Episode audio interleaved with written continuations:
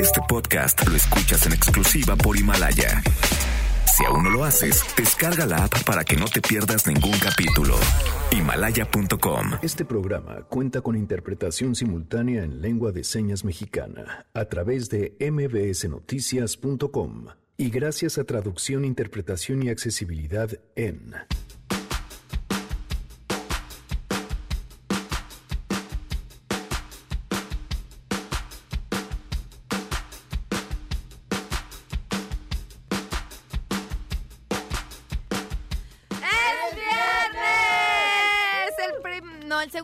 del año, pero el primero que gritamos en vivo, Sangre Azteca estará con nosotros. ¡Sí, señor! Ah, bien, ¿eh? Listos, ya están para cantar con Sangre Azteca, nada más afinen un poco. Además, Edme Pardo estará con nosotros para recomendarnos el cuento del mes, una historia de piratas, aventuras y una lucha por la libertad. Hoy vamos a hablar de un libro que ha atravesado el tiempo, un libro juvenil que han leído muchas generaciones y que sigue siendo vigente y apasionante. Por supuesto, también platicaremos sobre los detalles de este eh, tiroteo en un colegio en Torreón y tenemos más información. Quédense si arrancamos a todo terreno. MBS Radio presenta A Todo Terreno con Pamela Cerdeira.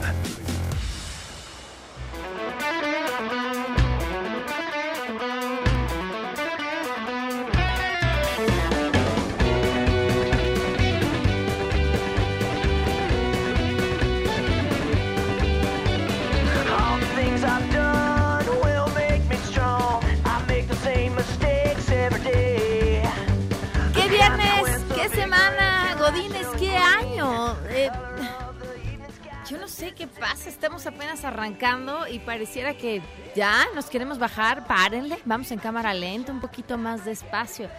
Gracias por acompañarnos en este viernes 10 de enero del 2020. Soy Pamela Cerdeira. El teléfono en cabina 5166125. El número de WhatsApp 5533329585. Estoy al tanto de sus mensajes a todoterreno.mbc.com y en Twitter, Facebook e Instagram me encuentran como Pam Cerdeira. Mónica Ponce en la interpretación de lengua de señas la pueden ver a través de www.mbsnoticias.com. Bueno, pues miren, prácticamente eh, lo que ha sido tema esta semana en este conflicto entre mm, Irán y Estados Unidos y que pareciera que se hubiera tranquilizado, pero algo extraño pasó. En ese mismo día en el que mm, se hablaba acerca de estos ataques de Irán a... a bases de Estados Unidos en, en Irak. Sucedió este incidente de eh, un avión de pasajeros que cayó. Lo curioso fue que de inmediato lo primero que se dijo fue casi asegurar que se había tratado de un asunto técnico con el avión. Y la gran sorpresa es que poco tiempo después, desde Canadá, viene el primer anuncio oficial de que se trataba no de un accidente, como se dejó ver en un inicio, debido a una falla técnica del mismo avión, sino que se trataba de un avión que había sido derribado de manera intencional por un misil iraní. Eso fue lo que dijo Justin Trudeau, pues dándole un giro de tuerca a esta historia que parecía ya haberse tranquilizado. Vamos en estos momentos hasta Canadá con Freddy Vélez, corresponsal de MBC Noticias. Freddy, te escuchamos. Muy buenas tardes. Hola, buenas tardes, Pamela. Efectivamente, en la noticia de la fatal caída de un avión ucraniano el pasado martes en Irán, sigue siendo también nota de primera plana en los medios en Canadá. Y esto por dos razones. Una, porque la tragedia de las 176 muertes se ha sentido aquí, dado que no solo fallecieron decenas de canadienses y otras cuantas decenas de iraníes que estudiaban acá, sino también porque hay desazón, luego que el mismo gobierno de Canadá confirmara que fue un misil el causante del siniestro. Según el primer ministro de Canadá, Justin Trudeau, un misil aire-tierra iraní, muy probablemente lanzado por error, derribó el avión ucraniano que llevaba a bordo a 176 personas. Escuchemos lo que dijo ayer jueves en Ottawa el gobernante canadiense sobre la causa del siniestro del avión de Ukrainian International Airlines. Tenemos información de inteligencia de fuentes múltiples, incluyendo de nuestros aliados y nuestra propia inteligencia. La evidencia indica que la aeronave fue derribada por un misil aire-tierra iraní. Esto pudo bien haber sido algo sin intención. Esta nueva información refuerza la necesidad de una averiguación exhaustiva en relación al asunto. Canadá está trabajando con sus aliados para asegurar que una investigación rigurosa y fiable se haga para determinar las causas de este choque fatal. En total, 138 pasajeros del avión 737-800 tenían como destino final a Canadá. 63 tenían pasaporte canadiense, otros 75 viajeros eran ciudadanos iraníes, en su mayoría estudiantes de secundaria y universitarios que iban a ciudades como Toronto, Montreal, Vancouver y Edmonton. Trudeau dijo que espera que haya justicia y reparación, pero no habló de una posible reacción del gobierno canadiense de confirmarse estas evidencias. Ahora la prioridad es acompañar y dar apoyo a los familiares de las víctimas, concluyó. Mientras tanto, siguen las vigilias y actos de conmemoración en distintas ciudades canadienses y se supo además que funcionarios del gobierno canadiense adscritos al Consejo de Seguridad del Transporte están ya en Ankara, en Turquía, a la espera de obtener visas para ingresar a Irán y sumarse a la investigación de la caída de la aeronave. No se sabe, sin embargo, hasta ahora cuál será el papel que se les asignará y qué tanta libertad tendrán estos expertos, dado que Canadá no tiene relaciones diplomáticas con Teherán desde el 2012 y eso dificulta el diálogo sobre estos asuntos. Pamela, esto es todo mi reporte desde Toronto. Gracias, Freddy. Muy buenas tardes. Muy buenas tardes. Por supuesto, en el papel en el que queda el presidente de Ucrania, quien ha pedido más pruebas que aseguren que se trató justamente de un misil. Hay un video que publicó el New York Times y que ellos habrían validado en el que pareciera verse eh, un misil que es lo que golpea este avión que después cae. Y, y, por supuesto, desde Irán diciendo que se trata de mentiras y que eso no es cierto. Le agradezco enormemente a Ezra Shabot que nos vuelve a acompañar. Ezra, ¿cómo estás? Muy buenas tardes. Hola, buenas tardes, Pamela. Pues sí, parecería ser que se trata de, pues dicen por ahí un accidente, mm, alguien que hizo detonar este cohete, que lo lanzó, este misil tierra-aire, que habría dado en el avión de la compañía ucraniana, eh, confundiendo, esa es la primera interpretación, al avión que había despegado del aeropuerto de Teherán y que finalmente eh, eh, pues fue derribado en algo que es bastante difícil de conseguir o de entender, por lo menos en la lógica occidental, bajo el principio de que era un avión que ape- apenas había despegado del aeropuerto de Teherán y que pues el misil lo habría derribado.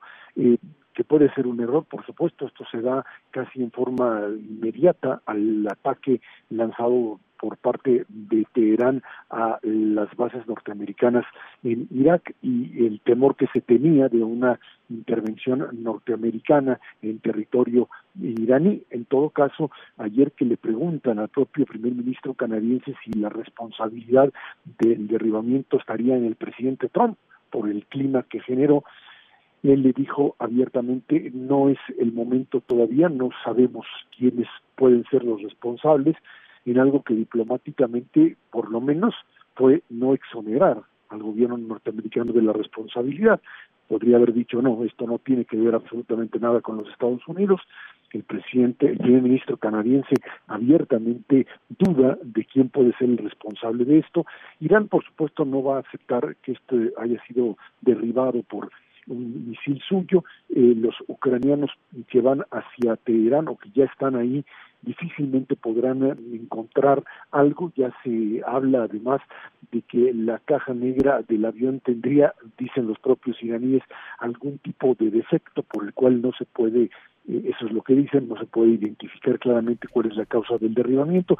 En todo caso, lo que queda claro es que ese avión no, no cayó por una falla mecánica, es, es muy difícil pensarlo en este momento, es prácticamente imposible que esto pueda coincidir y, que, pues, dada la inteligencia que se tiene, pues sí, alguien disparó, alguien hizo eh, estallar ese avión en el aire bajo el principio de que o lo confundieron con un con un eh, avión norteamericano o lo confundieron con algo que estaría atacando a- al, al, uh, territorio iraní o simple y sencillamente ya las teorías conspirativas de quién iba en ese avión, algo que la verdad es que no no no no entra en la lógica en este momento, dado que ni siquiera había norteamericanos, estamos hablando de una población, hay quien eh, empieza a lucubrar que qué hacían canadienses en territorio iranino, esto es, esto es muy común, estamos hablando básicamente de un país que no está totalmente aislado, eh, una cosa es que existe este bloqueo por parte de los norteamericanos, pero sí Teherán seguía teniendo una, o sigue teniendo Irán una presencia de distintos eh, grupos de turistas que eh, entran a territorio iraní, es cierto, básicamente europeos y gente de eh, Rusia y esa zona, pero bueno, pues ahí estaban estos 36 canadienses que finalmente pierden la vida y genera un conflicto adicional más, porque bueno, pues se trata no de una o dos personas, sino de un conglomerado que finalmente tiene el gobierno canadiense que salir a buscar y a presionar a Irán para que diga qué fue lo que pasó, Pamela. ¿Qué consecuencias podría tener en caso de comprobarse que en efecto se trató de, de un ataque premeditado o accidental? Mira, en todo caso es un tema ya de indemnizaciones. No es la primera vez que esto, esto ocurre. Eh, en algunas ocasiones hemos visto otro tipo de aviones que finalmente fueron derribados con pasajeros, aviones eh, de Panamá en su momento, aviones de, de eh, compañías norteamericanas eh, que sobrevolaban territorio cercano a la Unión Soviética en su momento. Eh, esto eh, pues genera una mayor tensión. El problema termina, desgraciadamente, para las víctimas en eh, demandas de orden civil y de orden económico que terminan arreglándose a lo largo de los años. Eh, más allá de eso y de, y de disculpas que pueden darse por errores que eventualmente se logre forzar al gobierno iraní a darlas, de ahí, ahí de eso no definitivamente no pasa más aún cuando eh, se ha bajado la tensión ya entre Estados Unidos e Irán a raíz de que llegaron al acuerdo de que hasta ahí llegaba el conflicto después de que cada quien pues hizo lo que quería hacer uno asesinar al señor Soleimani y los otros pues responder con un ataque a la base norteamericana. Por lo tanto creo que hasta ahí llega el escándalo puede ser mayor pero en todo caso eh, aun pensar en intervenciones eh, canadienses, etcétera, esto está fuera totalmente de lugar. Es una desgracia, una verdadera desgracia para aquellos que pues están en esos territorios. Eh, es una zona eh, que no era una zona de guerra y quien dice qué hacían ahí, bueno, pues insisto, no es que estaban metidos en medio de un conflicto, no es que estaban en la zona, sino que estaban básicamente eh, eh, en, en- en un vuelo de Teherán a Kiev, que no tendría necesariamente que haber sido interrumpido en ese momento. Era una zona peligrosa, sí la era, pero no como para que el vuelo o los vuelos fuesen suspendidos. El aeropuerto de Teherán siguió funcionando normalmente durante todo este tiempo. Bueno, pues ni hablar. Gracias, Ezra, por habernos acompañado.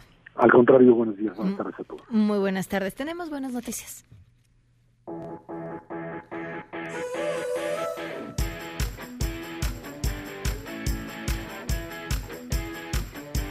Fíjense qué bonita historia. Él se llama Alberto López, es artista, es diseñador textil, tiene 31 años, es originario de la comunidad textil en Aldama, Chiapas, y además es conocido por el trabajo que hace con las comunidades indígenas, por supuesto en el ámbito textil.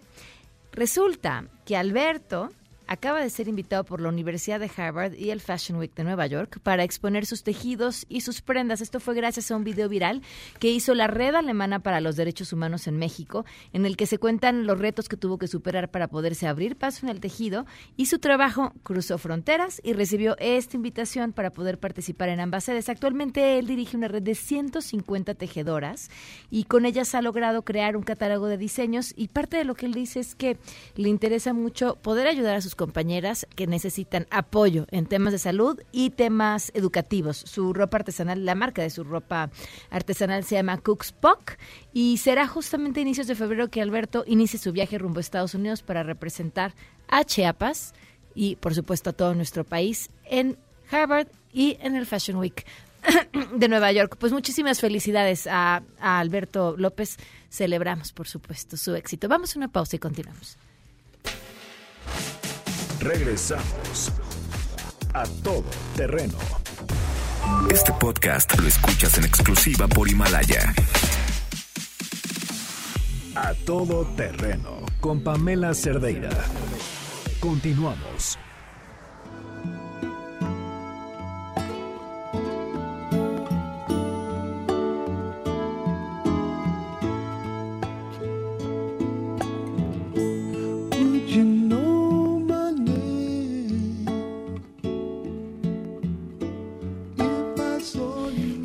Historias de las que no nos gusta hablar, no nos gusta compartir, porque mm, nos ponen frente a una realidad que además nos gusta siempre pensar que pasa en otros lados, no en México. Y que eh, lamentablemente aquí también tenemos que hacernos un cuestionamiento sobre muchísimas cosas, sobre todo la posibilidad de que las armas estén al alcance de menores de edad. Camelia Muñoz, corresponsal de MBS Noticias. Eh, Te escuchamos, Camelia. Muy buenas tardes. Cuéntanos qué fue lo que sucedió. Gracias, Pamela. Muy buenas tardes para ti, para el auditorio. Bueno, pues con esta lamentable información te doy a conocer que un men- menor de 11 años de edad, motivado por un videojuego, atacó con dos armas de fuego a una maestra de 50 años, a quien dio muerte de forma instantánea en el colegio particular Cervantes del municipio de Torreón. También disparó a varios de sus compañeros y posteriormente se suicidó, informó el gobernador Miguel Ángel Riquelme Solís en rueda de prensa. Los hechos ocurrieron alrededor de las 8.40 horas, cuando se reportaron disparos de arma de fuego, y minutos después se confirmaba que era al interior del Colegio Particular Cervantes, a donde llegó el menor con dos armas de fuego. Pidió permiso para salir al baño y al demorarse fue buscado por la maestra María Sáenz Medina, a quien le disparó al verse descubierto. Escuchemos.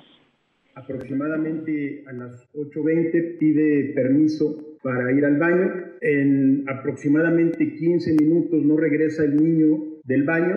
La maestra va a buscarlo y ahí se encuentra con que el niño sale con dos armas. El menor vivía con los abuelos paternos, ya que su madre falleció hace algunos años, por lo que se revisará el perfil psicológico y de quien minutos antes dijo a sus compañeros que hoy era el día, como anunciando los hechos y al estar influenciado por un videojuego, como también lo narra Riquelme Solís. Escuchemos, Pamela. Eh, algunos compañeros les dijo que hoy era el día. Y precisamente lo que podemos observar es que el niño tenía o venía influ- influenciado por un de videojuego Finalmente, Pamela, bueno, pues te comento que la información que se ha estado dando a conocer en los últimos minutos es que el fiscal Gerardo Márquez Guevara señaló que el alumno portaba dos armas, una calibre 40 y otra calibre 22, cuya procedencia se desconoce y ante la influencia que tendría de este videojuego se analiza todos sus dispositivos electrónicos. Es la información que tenemos, Pamela. Muchas gracias. Muy, oye, Camelia, perdón. Eh, ¿por, ¿En qué se basan para decir que lo que lo llevó a hacer eso fue la influencia del videojuego? Eh, lo que pasa es que la información que se tiene ahorita eh, de forma preliminar es que el menor pidió eh, ausentarse, digamos, del aula, ah, del aula para cambiarse y eh, personificarse como eh, lo establecía un videojuego que no han dado a conocer aún todavía eh, de cuál se trata eh, y portaba justamente esa vestimenta en el interior de una mochila al igual que las armas y por ello se estaba demorando de eh, regresar al salón de clases. Entonces, al serse descubierto, eh, eh, los eh, alumnos también eh, narran que- de que eh, la información o lo que él les había comentado es que hoy era el gran día y había compartido alguna información de ese videojuego. Ok, muchas gracias. Así, Pamela, buenas tardes. Muy buenas tardes. Se ha trascendido que se trata de Natural Selection, este de- videojuego que en teoría habría influenciado en este joven. Yo creo que joven, pues niño, en, realidad es un niño. A, a mí, a mí, en lo personal, me, se me revuelve el estómago cuando hablamos de es que fue la culpa de un videojuego porque los niños podrán jugar lo que sea. ¿Cómo se hacen de las armas para acabar haciendo algo como lo que hoy estamos platicando. Y eso no lo hace un videojuego bajo ninguna circunstancia. Eso tiene que ver con las posibilidades que tienen a su alcance, si hay o no vigilancia de quien esté a cargo de ese niño, la, a ver ¿cómo, cómo metes eso a la escuela, quién te está viendo dentro de la escuela o no, quién te está viendo en tu casa. Y, y, y, y si... Y si eso es lo que estabas jugando y eso te llevó a hacer lo que, que hiciste, entonces también hay un trasfondo psicológico mucho más importante que analizar. O sea, me preocupa mucho porque además el tema del videojuego pues viene desde la versión oficial, ¿no?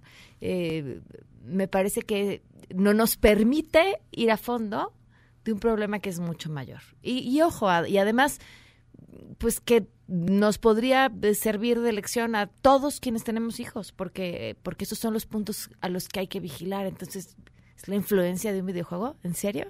O sea, en medio de la violencia que vivimos en este país, ¿Es la influencia de un videojuego? ¿Un niño de 11 años se puede hacer de dos armas? ¿Y es la influencia de un videojuego? ¿Un niño de 11 años termina por quitarse la vida y le vamos a echar la culpa a un videojuego? En serio, yo llevo oyendo este discurso desde 1980. Vamos a una pausa y volvemos. Regresamos a todo terreno. Este podcast lo escuchas en exclusiva por Himalaya. A todo terreno con Pamela Cerdeira. Continuamos. 12 con 25, Edme Pardo, ven a alegrarnos el corazón, por favor, lo necesitamos. Pamela Cerdeira, con muchísimo gusto a ti y al público. Hay siempre muchas razones para estar alegres y otras para no, pero uno elige, ¿no? Yo Claro. creo yo elijo la belleza, elijo las buenas noticias, elijo las razones buenas para la vida. Haces bien. Fíjate que eh, estoy dando un curso de autores italianos. Y como siempre empiezo desde lo más clásico, bueno, pues empecé con Boccaccio, que es hasta cuenta el Cervantes de, de Italia, y luego me fui a Emilio Salgari. Emilio Salgari es un escritor de los 1800, de finales de los 1800, que es muy famoso por sus libros de aventuras. Y son libros que fueron clásicos para el público juvenil durante muchos años. En el mundo de habla hispana, en México, en Latinoamérica, tuvieron muchísimo éxito. Entonces yo me peiné el Corsario Negro.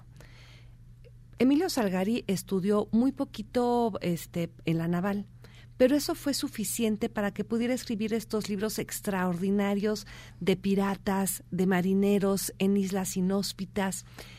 Y es esa época donde conocer el mundo era una aventura. Hoy la aventura es ir al espacio, hoy la aventura son los alienígenas, hoy la aventura es el mundo que no conocíamos. Pero antes, en esa época todavía, el mundo que no conocíamos nos quedaba a cinco horas de viaje, a siete horas de viaje, y había culturas, idiomas, razas, costumbres absolutamente diferentes. Entonces estaba yo muy emocionada leyéndolos, y claro, pues como soy la Miss, entonces a ver la diferencia entre bucanero, entre pirata, este, hay toda, toda una clasificación. Y entonces estaba yo de vacaciones y pasa mi papá me dice, oye, ¿qué estás leyendo? Le digo, pues estoy leyendo El Corsario Negro de Emilio Salgari. Bueno, le brilló el ojo, me dijo, ¿de veras? No, no, no, no sabes, cuéntame. Entonces le dije, ah, pues a ver, este, pues es esta, es la historia donde él está vengando a su hermano, que es el Corsario Rojo, porque lo mató el rey de no sé dónde. Le digo, a ver, te leo un cachito. Y cuando le leí un cachito, descubrí la delicia de leer esta novela en voz alta, porque son batallas y entonces, este, no sé, la espada y corren y suben y la selva. Y entonces, cuando lo fui leyendo en voz alta, el libro me empezó a gustar muchísimo más que cuando lo estaba leyendo para mí misma porque encontré el poder de la narración, el poder de la voz. Acuérdate que la, litu- la literatura al principio era solo literatura oral, las historias iban contando de voz en voz. Entonces, bueno, ya estábamos felices. Entonces le digo, bueno, para mí dice, no, no, no, no, no, sígueme leyendo. Entonces fue muy divertido que ese joven de 80 años sigue siendo un público muy entusiasmado con la obra de Emilio Salgari este, que yo lo descubrí ahora. Ahora es una obra que puedes leerle para alguien de qué edad, a partir de qué edad. Mira, yo creo que lo puedes leer desde los nueve. Acu- acuérdate que esta cosa de, de decir de para qué edad son los libros es un rollo, este, digamos, de mercadotecnia que, que facilita mucho, ¿no? Sí, pero, ya sé, sí, pero eh, hay, hay tipos de historias, o sea, hay, hay edades en donde te aguantan que les leas una historia y hay edades donde te aguantan que les cuentes una historia que es com- bueno, creo que es completamente distinto, diferente. ajá. Fíjate que Emilio Salgari en vida tuvo una alianza grande con un ilustrador. Entonces genera, depende de la edición que te haga rezar lo que yo te iba a decir. Las novelas ilustradas pues son preciosas y, y déjame a mí con mi libro y mi página y mi pirata y el corsario, porque entonces pues ahí yo que, me quedo muy emocionado.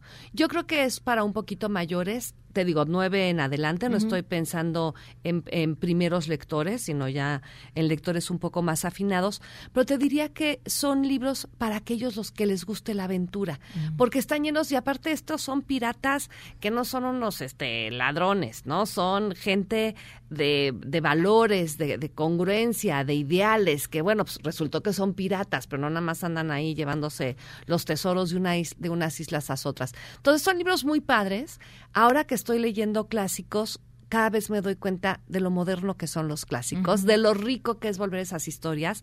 Y bueno, cuando leo un libro generalmente veo que sea un libro expansivo, que se ha hecho con, bueno, y hay muchas películas de los piratas este de, de inspirado en las novelas de Salgari, pero la famo- la famosa serie de cine de Johnny Depp está inspirado Ajá. en Los Piratas de Emilio Salgari. Entonces, el, el eco que ha tenido el autor y su obra es muy importante y es muy delicioso regresar a esas lecturas para quienes regresan, en el caso de mi papá, o para quienes las descubrimos a mi edad o a cualquier edad. Pues ahí está la recomendación para comenzar el 2020. Exactamente. Edme tus sitios. A ver, Edme Pardo en línea es el sitio donde tengo los cursos. Tengo cursos de escritura, de lectura y aprovecho para decir que como es principio de semestre, digamos de año, empiezo un curso de narradores italianos en el péndulo y también estoy dirigiendo el doctorado en línea en Casalam. Luego está este Edme Pardo, donde está todo lo que usted quiso saber de mí y nunca se atreve a preguntar, que es la página con información. Y luego está Facebook y está Twitter e Instagram con mi nombre, Edme Perfecto. Pardo. Gracias, Edme. Qué gusto Gracias a ti. contigo. Vamos a una pausa y regresamos. Sangre Azteca ya está aquí. Regresamos a todo terreno. Este podcast lo escuchas en exclusiva por Himalaya. A todo terreno con Pamela Cerdeira. Continuamos.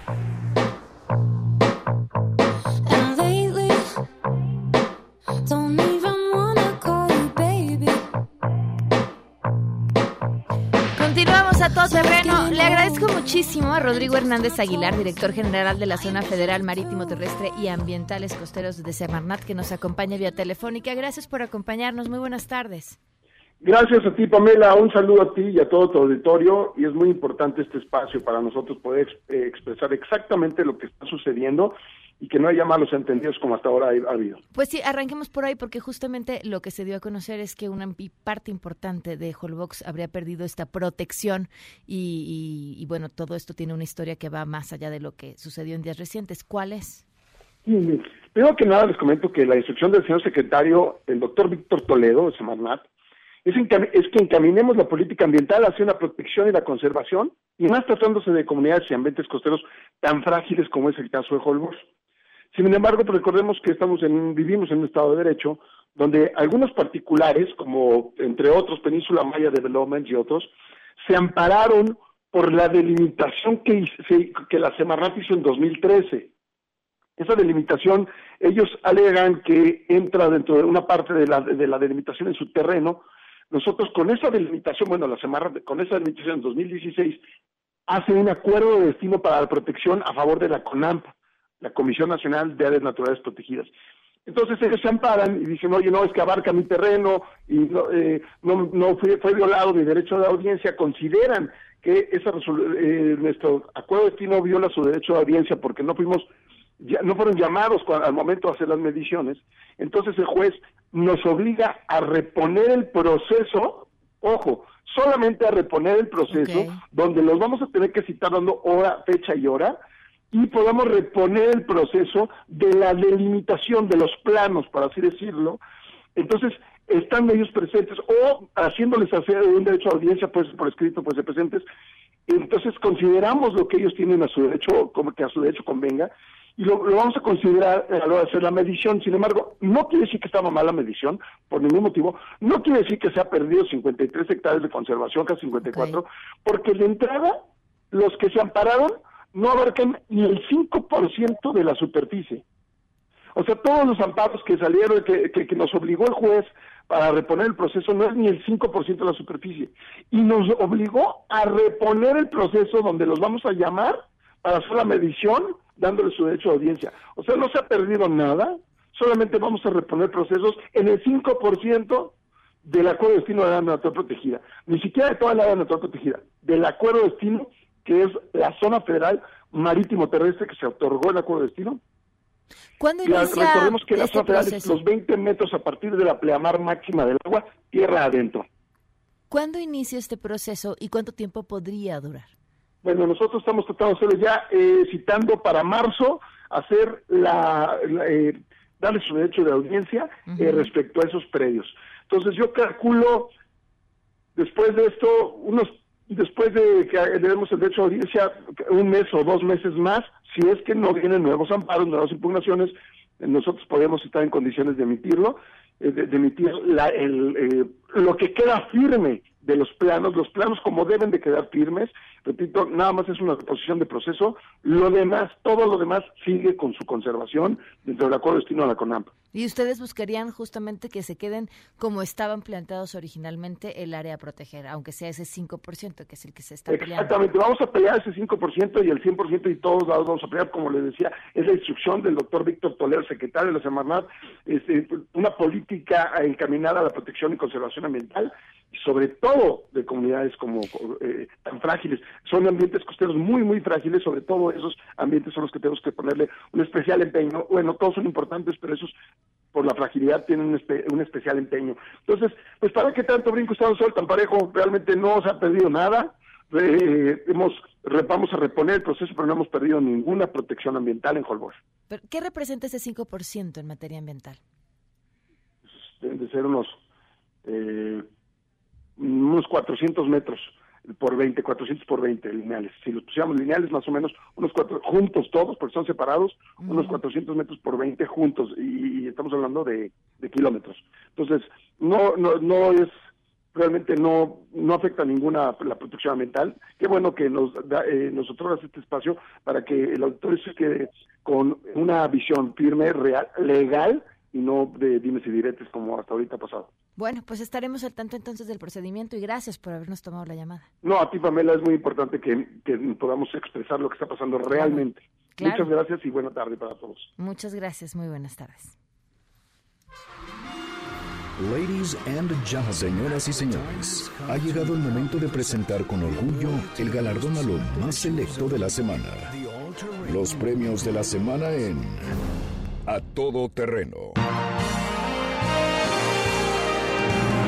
Ay, qué seriecitos, qué, qué, qué comportarse Estamos distinto estaba entre sus planes de año nuevo, ¿qué? ¿Cómo entrevistas? Lo haces muy bien. Ah, hombre, muchas gracias. Te ganaste un estabas, 10. estabas en tu teléfono. Muy concentrado. Sí, pero anotando lo que decías. Ay, sí, Por si necesitabas algún Haciendo resumen. apuntes. Ajá, ajá, ¿le queremos? Sí, Sí, de hecho sí, sí. yo veía tu seriedad a, a realizar tu análisis. Muy bien. Sangre Azteca ya está ¡Sí, señor! Y vámonos con nuestros nominados y dejen de ponerse serios. Él es Félix Salgado, quien seguramente nunca en su vida ha visto El Rey León, porque publicó en Twitter. Por eso es único AMLO. Las hienas se inclinan frente a él. Eso escribió en un tuit eh, que iba acompañado con una imagen de Mufasa y Simba. O sea, comparó a nuestro presidente con el malo del Rey León. Eh, vamos a cantarle. Claro que sí.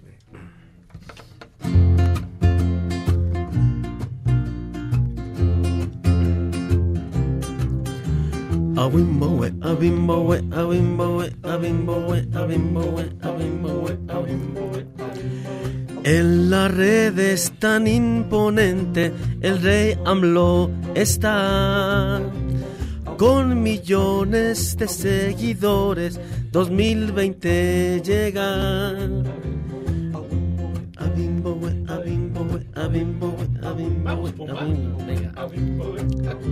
Mira la peli, quién es el malo, y así lo entenderás.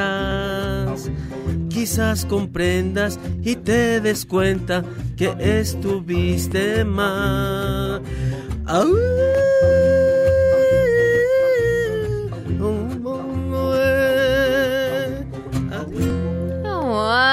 Qué bonito, sangre azteca! Vámonos con nuestro siguiente nominado, pionero del nuevo proyecto político Futuro 21, Fernando Belaún Sarán, quien al intentar criticar al presidente Andrés Manuel López Obrador, come- ven, no lo ayudan ni sus amigos ni sus enemigos. Cometió el error de no revisar la fecha del video que difundió. Todo empezó cuando Janet Ponce difundió un video de enero del 2018 en el que aparece López Obrador usando una capa con el texto morena y que le bordaron los habitantes del municipio en el que se encontraba con lentejuelas. Sin embargo, él retoma este video y pidió ingresarlo como prueba para el recurso en la Sala Superior del Tribunal Electoral del Poder Judicial de la Federación por estar realizando propaganda a favor de su partido en un evento oficial porque ya es presidente. Puso, no solo viola el 134, hace proselitismo. Ah, sí, pero el video era de cuando sí podía hacer proselitismo porque pues, se, encontraba en campaña, ¿verdad? Ay, vamos a cantar. Es muy pasado, pasado. Ve bien la fecha. Porque eso en campaña fue. Todo quedó en el ayer. Fue de ayer. Ya miré. Y nada que ver.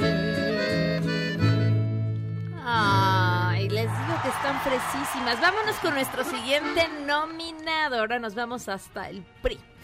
Resulta que un usuario en redes sociales exhibió a Hugo Rodríguez a través de una fotografía en la que aparece posando junto a un caballo en el que, que está en el suelo tras haber sido atropellado. Bueno, fue exdiputado del PRI y ahora es dirigente de Morena, pero bueno, a estas alturas da exactamente lo mismo. Tras notar la difusión del material, él aclaró que la foto data de septiembre del año pasado y que fue tomada porque tuvo un percance al chocar con el caballo y necesitaba una prueba para el ajustador de seguros. Pero ustedes ven la fotografía y está el caballo y él está parado ahí sonriendo. O sea, está, pues sí, sonriendo. Sí, O sea que uno Como entiende que si si... fuera un trofeo. Eh, eh, ¿No?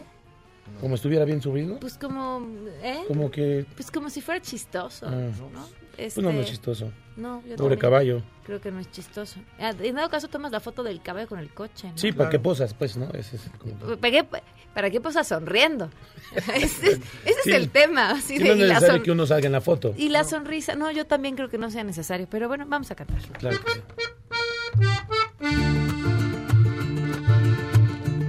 Cuando el dolor se muestra así, de esa manera, sin que se tomen en cuenta.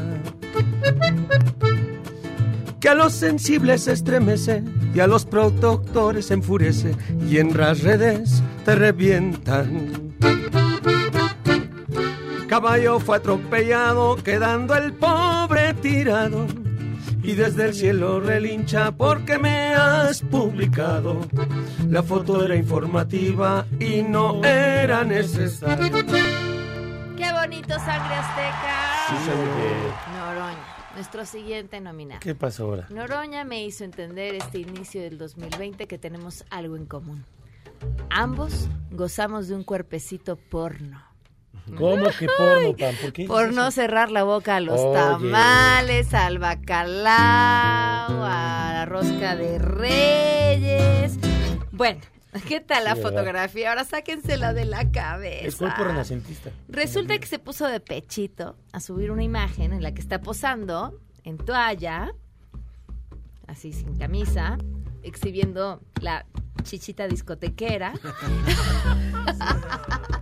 ¿A poco no? Sí. Iba siendo una copa B, yo creo. Yo creo ¿no? que un 32 al menos. No, no. eh, ¿Más? Eso es como más bien como el La tamaño de la espalda. Entonces yo creo que de un 38 Ah, caray. B. Órale. Yo más o menos así. Bueno, Pues bien, oye. eh, venía la fotografía, la porno fotografía, venía acompañada de un texto que decía, está nevando, si ustedes creen que el agua fría sale helada por ello, están en lo cierto, sale uno rojo como si se hubiera bañado con agua caliente. Y bueno, obviamente nos esperaron la ola de memes, porque además Van Pipe compartió la versión en PNG, PNG es que para que tú puedas hace. hacer Pues tus propios memes. Está. Está, muy divertido. Sí, meterse a los comentarios. Y él, y él, y sabía, pues él sabía que eso iba a pasar, Claro, evidentemente. claro. Incluso surgió el Noroña, el Noroña Challenge, este hashtag que fue tendencia en redes sociales, y la fotografía que pues ya este, seguramente muchos de ustedes han visto por ahí y que les acompañará en sus ojitos durante todo el 2020. por ¿Qué le vamos a cantar?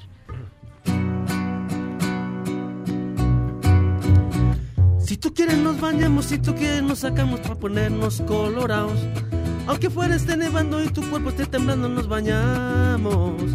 Si tú quieres una foto y quieres salir bien rojo, ya no salgas encuerado. ¿Qué es? Se ve sensual, se ve sensual. ¿Qué pasó? ¿Todo bien?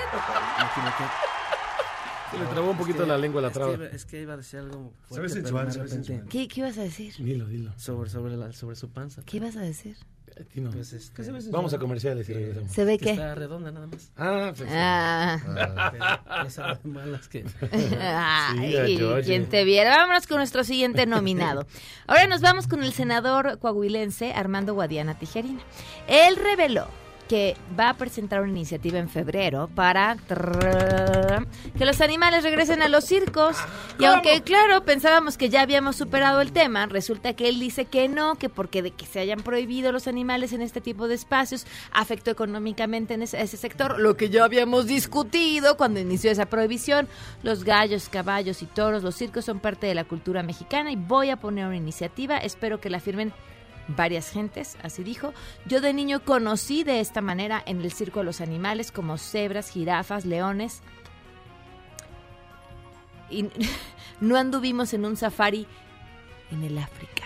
Pues no, pero bueno, puede Hay ser un Puebla. zoológico. Hay uno en Puebla, exacto, No y ahí también los puedes conocer y hoy, Sí, hoy los niños uno. pueden conocer a los animales a, a un clic de distancia desde un teléfono, pues prácticamente Hay unos en los que que se te acercan y le das de comer.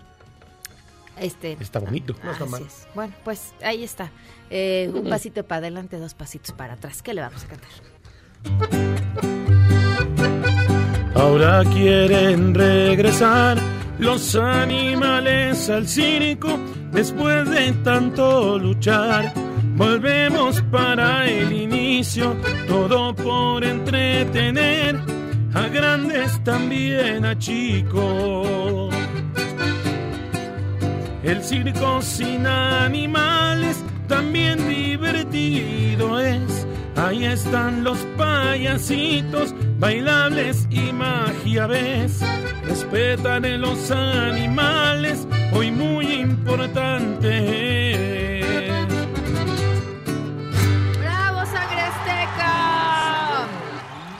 La siguiente nominada es de mis favoritas. Miren, en las mañaneras pasan muchas cosas. La gente va a hacerse promoción, a hacerle la barba al presidente. Por supuesto, lo que hizo Isabel Arvide traspasó todas las fronteras. Ella fue, pues, a pedirle chayo al presidente, así de, oiga, pues, escuchen ustedes. millones 70% se informan por internet. Y sin embargo, quien recibe la publicidad oficial es un semanario que se llama Proceso, que usted dijo que no se lee. Y cada semana vemos un gran número, a veces 11, a veces 13, a veces 16, pero vienen páginas y páginas y páginas de publicidad. Y quienes ah, tenemos un portal, hacemos, este, estamos en redes sociales, estamos aquí desde la madrugada, no recibimos un centavo de publicidad. Entonces, este año, Señor, va a haber alguna manera en que esto cambie, en que lo que usted ha llamado benditas redes sociales tengan mayor importancia que un semanario que además lo golpea todo el tiempo, está buscando de qué manera estar en contra y estar fustigando innecesariamente, porque si no podríamos tener un nuevo paradigma de solamente te pago si me pegas. Esa sería mi pregunta, señor.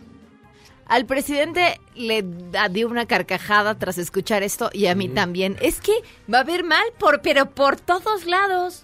Uno, ¿cómo se te ocurre, cómo se te ocurrirá decir que tienen que invertir en publicidad porque estás ahí todos los días? Pues si ese es tu trabajo, ¿no?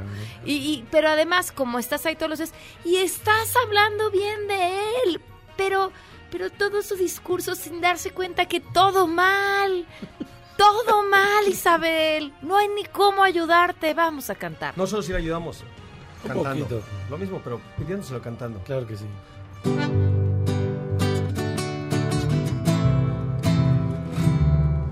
Sí, tal vez nos haría el día feliz. Sí, tal vez voltearía más aquí. Y a la vez no habría ningún detalle. Estaríamos más contentos y así todos felices. porque ellos les dan tanto, tanto, tanto, tanto, tanto, y a nosotros no hay ni más, ni más, porque a ellos les das tanto, tanto, tanto, tanto, tanto, AMLO, y solo te atacan, y a nosotros no hay ni más. Ya sé qué vamos a hacer. ¿Qué tal? Como estoy planeando mi aparición en la mañanera y ya habíamos decidido que íbamos ¿Cómo? a hacer promoción de mi libro, promoción del programa. ¿Qué tal que Le llevamos serenata. Exacto. Sí. o, sea, Serenata. no, o sea, vamos, nos sentamos todos así muy propios. Yo creo que vamos a tener que ir muchas veces para que nos dé la palabra. O Sí. sentarnos en la primera fila porque es a los que normalmente les dan la palabra. O me disfrazo de, de esta... Te pintas el cabello negro, keniano. negro así. No, ella es ¿Para qué? güera. ¿Quién? Una, una, una peluca güera larga, así. Ándale. Bueno, no, Bueno, importa. No importa, vamos a ir, ¿no? Y entonces ya que nos dé la palabra y, y- y me eche todo mi speech de venta, así de, hola presidente, este, soy Pamela Cerdeira de A Todo Terreno, que si por cierto no puede escuchar en el 102.5, puede descargar la aplicación de Himalaya y escucharnos en cualquier momento, porque como aquel día en el que publiqué mi cuento que se llama Un monstruo en el cajón, que lo pueden leer los niños, lo voy a mandar una copia presidente para su hijo porque seguramente le gusta.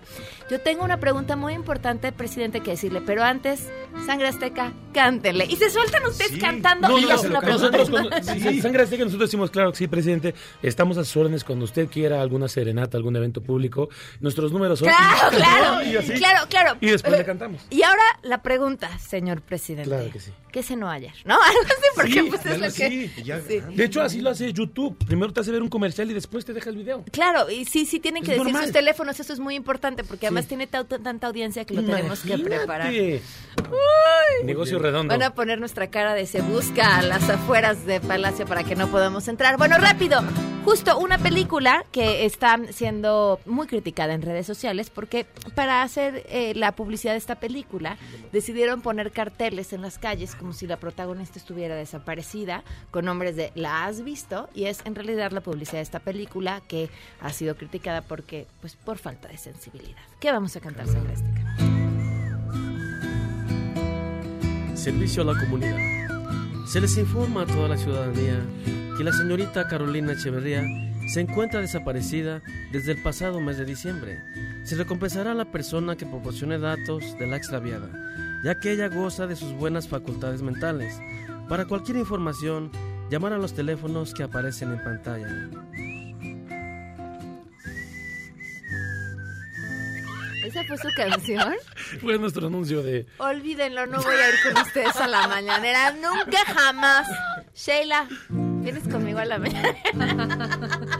Sí, estaría padre. Vamos, Sí, Sheila. Podemos hacer una coreografía, ya que no vamos a llevar músicos, por obvias razones. Podemos bailar. ¿O no Algo sé? bueno. Se ¿Qué ve cada cosa que una más. Sería no lo de pasa nada. menos. Ahí viene Sheila, pónganle su canción, Claro por que sí. favor. Le vamos a dejar esta canción tan bonita que dice así. Viene Usted- Sheila, usted- que se está Bien, cocinando esta tarde. Pues Pam, eh, en noticias no tan agradables, eh, vamos a seguir muy atentos a lo que ocurra en Torreón. Estaremos pendientes del estado de salud de los cinco niños y el maestro que continúan hospitalizados, así como de la información que proporcione la Fiscalía, ya de una conferencia de prensa el gobernador temprano, pero seguiremos atentos. Y el presidente, que justo está en el norte del país, todavía no ha emitido algún pronunciamiento, ahora justo está en un evento de eh, industria maquiladora, eh, estaba hablando hace unos minutos eh, todavía sin pronunciarse, pero más adelante estará también en Chihuahua y el fin de semana se reunirá con integrantes de la familia Levarón. Entonces, seguramente será tema todo este fin de semana y pues ver cuáles van a ser las acciones. La Secretaría de Educación Pública también ya se manifestó diciendo que van a revisar el programa de Mochila Segura. Entonces, pues vamos a seguir pendientes. Muy bien, gracias. Muchas gracias. Sheila. Hay padres de familia, ustedes digo, les cuento un dato ya nada más así antes de irnos a corte. Bueno, despedirnos. Que, que están amparados contra el programa de la mochila segura, justamente porque creen que es un atropello a los derechos de los menores que alguien les esté revisando la mochila. Y creo que es un tema que podríamos discutir ampliamente. Gracias. gracias. Gracias, chicos. Nos vamos. Se quedan en mesa para todos. Que, que tengan un gran fin de semana. Soy Pamela Cerdeira y nos escuchamos el lunes en A Todo Terreno. Adiós.